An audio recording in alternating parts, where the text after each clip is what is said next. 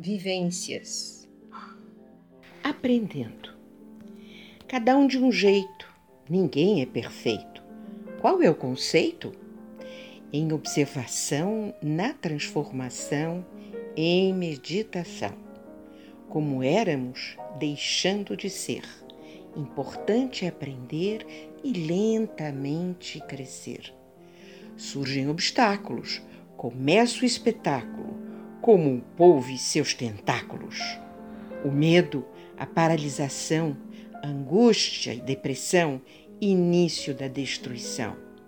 Escolha a mudança, a alegria da criança, nasce a esperança.